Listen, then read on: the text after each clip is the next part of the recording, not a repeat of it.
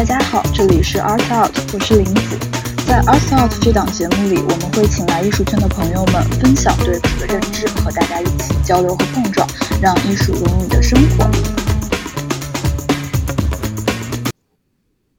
期节目，彦斌跟我们聊了学习电影的原因和经历，以及对自己影响深远的亚洲导演。这期彦斌将继续跟我们聊聊日韩的导演和其作品，以及日韩两国对未来中国电影发展的借鉴意义。然后，嗯，下来的话，那我们来聊一聊，就是除了这个中国导演之外，其他的，比如说像日本、韩国，他们这些。这个电影导演的这个代表人物，像日本的话，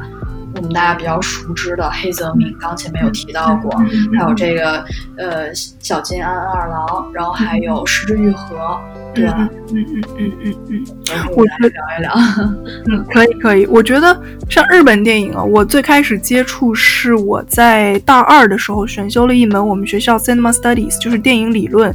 这个系的一门课，就是。叫呃 Asian Film Historiography，就是基本上就是讲一些亚洲电影的历史，还有一些理论派的一些一些方法。呃，我当时就是老师上课的时候放的，我记得好像是，我记得就是《东京故事》。呃，不对，他不是上课放，他是回家让我们自己看的那个小津安二郎的《东京故事》。我当时就给我的给我的印象很深刻的是在于，呃，我不知道原来。你一个一个镜头静静的放在那里，然后他就能传达出那么多的情感。它并没有很多，它并没有很多就是音乐啊，或者是很炫酷的视听语言的叠加。但是就是那样，它给你塑造出了这样一个氛围，所以你你沉浸其中的时候，你就能感受到这个非常静静的时刻，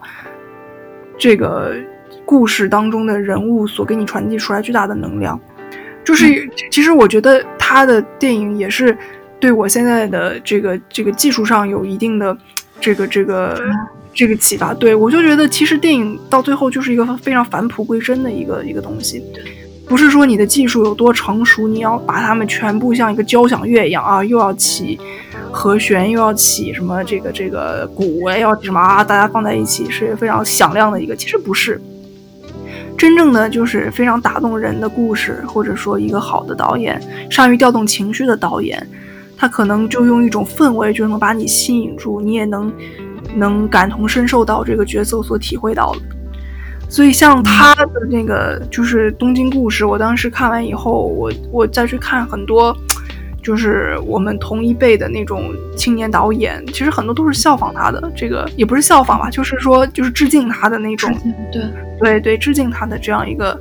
表达方式，就是通过一个嗯非常平淡，但是又非常深情的这么一种表达方式，把自己想表达的东西讲述出来。对我们说完这个日本的这些呃。具有代表性的这个导演之后，我们来说说韩国。韩国的话，像今年你看，这个当然是韩国电影的一个大年，奉俊昊那个《寄生虫》各种拿奖，他戛纳好像也拿了奖是吗？然后完了之后他拿了奖，对，然后金球金球好像是不是也拿奖了？他在奥斯卡的提名简直就是历史性的，就是从来没有这样的。有六项还是七项提名？就对，基本上所有大的奖项他们都都被提名到了。对，是。那我们可以聊一聊，就聊聊奉俊昊。其实我早年就是我很早的时候，我基本上他的片子我就都看过。嗯，像最有名的几部《杀人回忆》，然后呃那个叫《Obja》。呃，玉子中文名应该叫，还有《雪国列车》这是对我是就是印象特别深刻的一部。嗯，还有《汉江怪物》，这些都是。汉江怪物，对，《汉江怪物》我之前都看过。嗯，对，我觉得冯俊浩他这个，他是也是顺应了韩国这个这么长时间以来的这个电影工业化的发展。韩国其实，在近几年，他的那个就是类型片是做的非常成功的，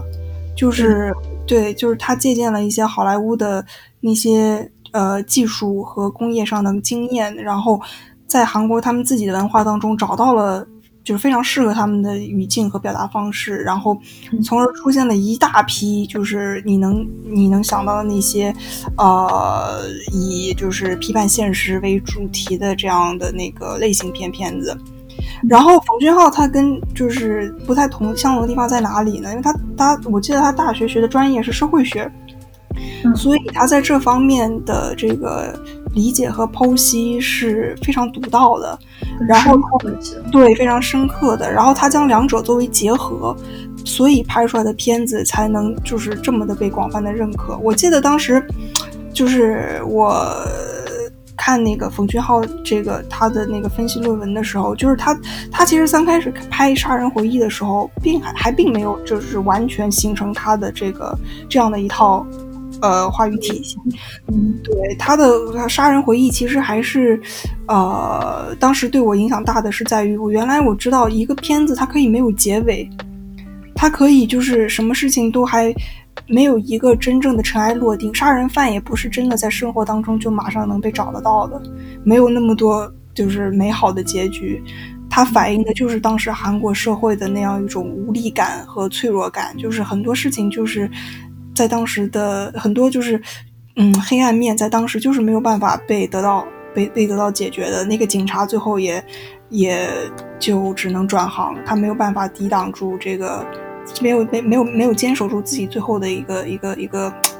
信念吧。所以就是他给我一个非常，是相当于给我一个沉痛的一击，你知道吗？就是我知道了原来。电影是可以去表现这这些这些方面的。然后从就是零三年的《杀人回忆》之后，我就觉得冯俊浩一直在于在就是呃有意识或者无意识的将自己的呃就是电影技术，对他他将他自己的一些理念和就是成熟的电影技术相结合，就是他。他你其实就说白了，就是相当于把艺术性和商业性相结合吧。所以你看出他后面的很多电影，我觉得《雪国列车》就是一个就是一个非常好的怎么说《寄生虫》的前传。我我一直是这么理解的，因为它表达的 message 比较相像。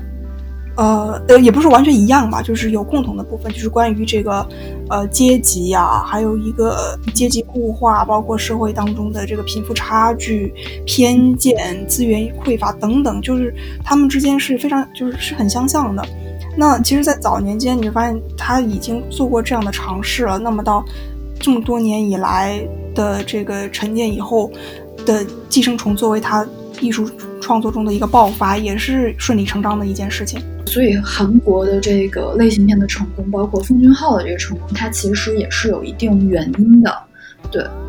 就是就你刚前面已经也分析到了，对他他把艺术和商业结合的非常好，然后还引用了非常多的这个好莱坞的整个工业化的这个体系和流程。对，然后再加上韩国自己一个本土，他们本土的一个文化上的一个呃电在电影中的一个表达。对，没错。其实韩国除了像冯俊浩以外，他。别的呃一些就是，呃，就冯俊浩他成功的地方是在于他找到了一个契合点嘛，就艺术和商业的之间的一个契合点。呃，那像其他方面还有一些就是纯类型片，其实我很早以前看的时候对我冲击也特别大。就是我我之前小学的时候，我记得我看过，不是小学，我之前大学之前看过一个片子叫呃恐怖直播。没有，小学还不看，小学不看动画片啊。恐怖直播，我记得当时恐怖直播这部电影，当时也是我我印象特深刻，因为我发现，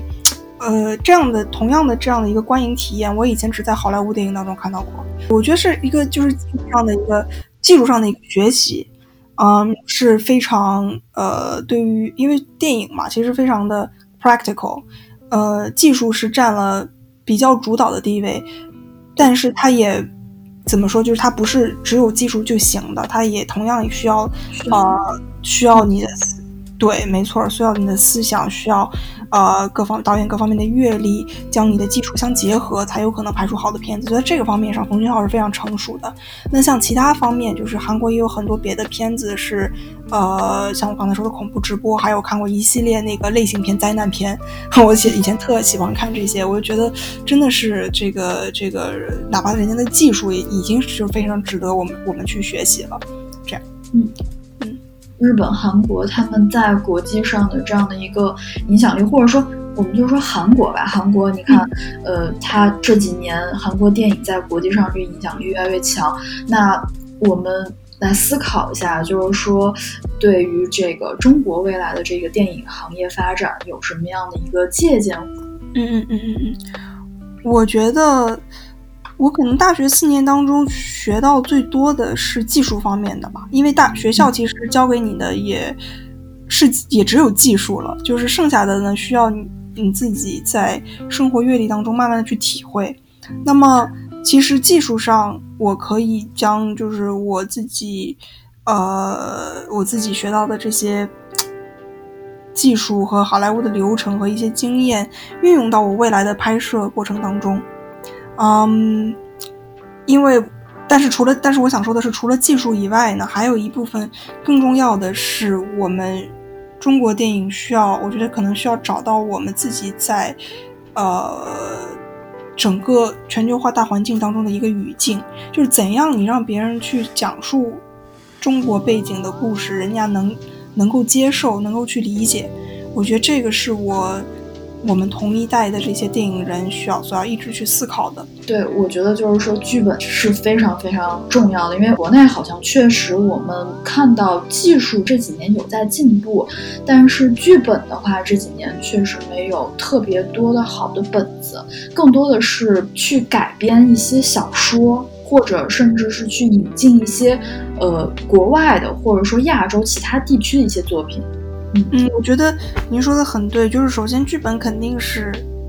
整个电影的最大的核心，所有的技术性职位，嗯，都是要为了这个故事去负责的，嗯，所以说剧本成这个电影基本上就成了一大半了，嗯，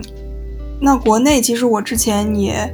听别人讲说，呃，可能在这方面稍稍有一点点的本末倒置吧，就是毕竟写剧本也很难。它需要时间，它需要对对，它需要很长时间。这个编剧一个团队去去磨这个东西，那这么耗费精力的事情，又短时间内没有看到成效的这个环节，就被人家所忽略了。所以说，嗯，我觉得还是这个需要一个时间去调整吧。我觉得就是你看，像近几年。啊，你也可以看到国内就是生产的一些比较优秀的网剧啊，或者是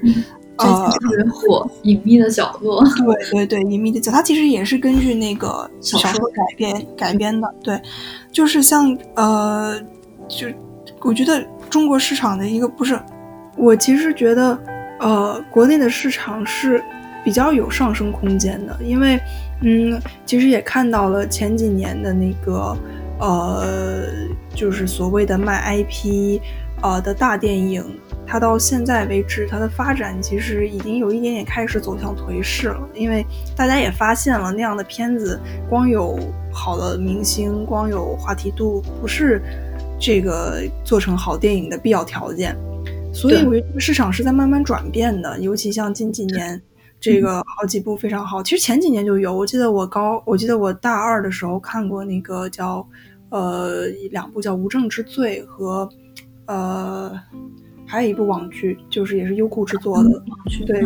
嗯，然后这两部《白夜追凶》吗？《白夜追凶》对对对对对，《白夜追凶》就是怎么说，它不是算是就是那种什么万里挑一的精品，但是也是在当时引起了一点小轰动，因为就市场在发现，呃，那样的。呃，制作电影的哎，就是所谓的大 IP 行不通以后，他们会找到一个适合自己的生产方式去就是去嗯继续去发继续去发现。所以，包括像现在的这个隐秘的角落的这个爆红，我觉得也是长期观众对于观影方面的嗯不满足，然后一直压抑了那么久，到现在突然发现这样一部。呃，有演技，而且对，而且故事又它的题材其实比较的怎么说，比较突出吧，就非常非常突出，跟以前的那些冲突，对对对都不一样的这样一个片子，他们的观影得到了满足，所以我觉得是是是有这个上升空间进行调整的，嗯，包括我就是我前前两年在国内拍片的时候，我也感受到，其实他们其实国内是。嗯，就是他们是非常有资，就是有资本的。很多人希望去，呃，在电影在中国电影行业当中，呃，去找到自己的投资机会，然后能把电影作为一个发展方向去发展的。嗯，可但是可能他们比较欠缺一些，呃，这个正确的经验或者说技术方面的支持。那这些其实是我可以给他们，我我学完之后，我可以回到国内，在这方面做出我自己贡献。对我非常同意。然后其实也现在整个一个大环境的一个发展，其实也是一个呃良币驱逐劣币的一个过程，所以我们还是会坚信，就是中国的电影行业会发展的越来越好的。嗯嗯嗯，没错。其实这期节目也聊得差不多了，呃，那之后还会再叫这个彦斌回来跟我们再讲一讲关于这个电影相关的一些话题。那彦斌给我们节目的听众朋友们打个招呼，我们这期节目就结束了。好，谢谢大家，我是彦斌。呃，其实，在疫情当中，我觉得。疫情对于各个行业的冲击影响是都是非常大的，尤其是对于电影行业。那现在很多中国的影院都还没有开放，看电影其实，呃，也是没有地方去。但是我还是希望真正爱电影的影迷朋友能够一直坚持看电影，不论是通过什么样的渠道，嗯，一直支持电影行业的发展，啊，也能是给我们这样创作者。一点呃鼓励吧，对，就是彦斌刚前面也说的很好，然后呃也呃大家也可以在疫情之后继续回归影院去支持呃好的作品，然后那我们这期节目就先到这里了，然后大家拜拜。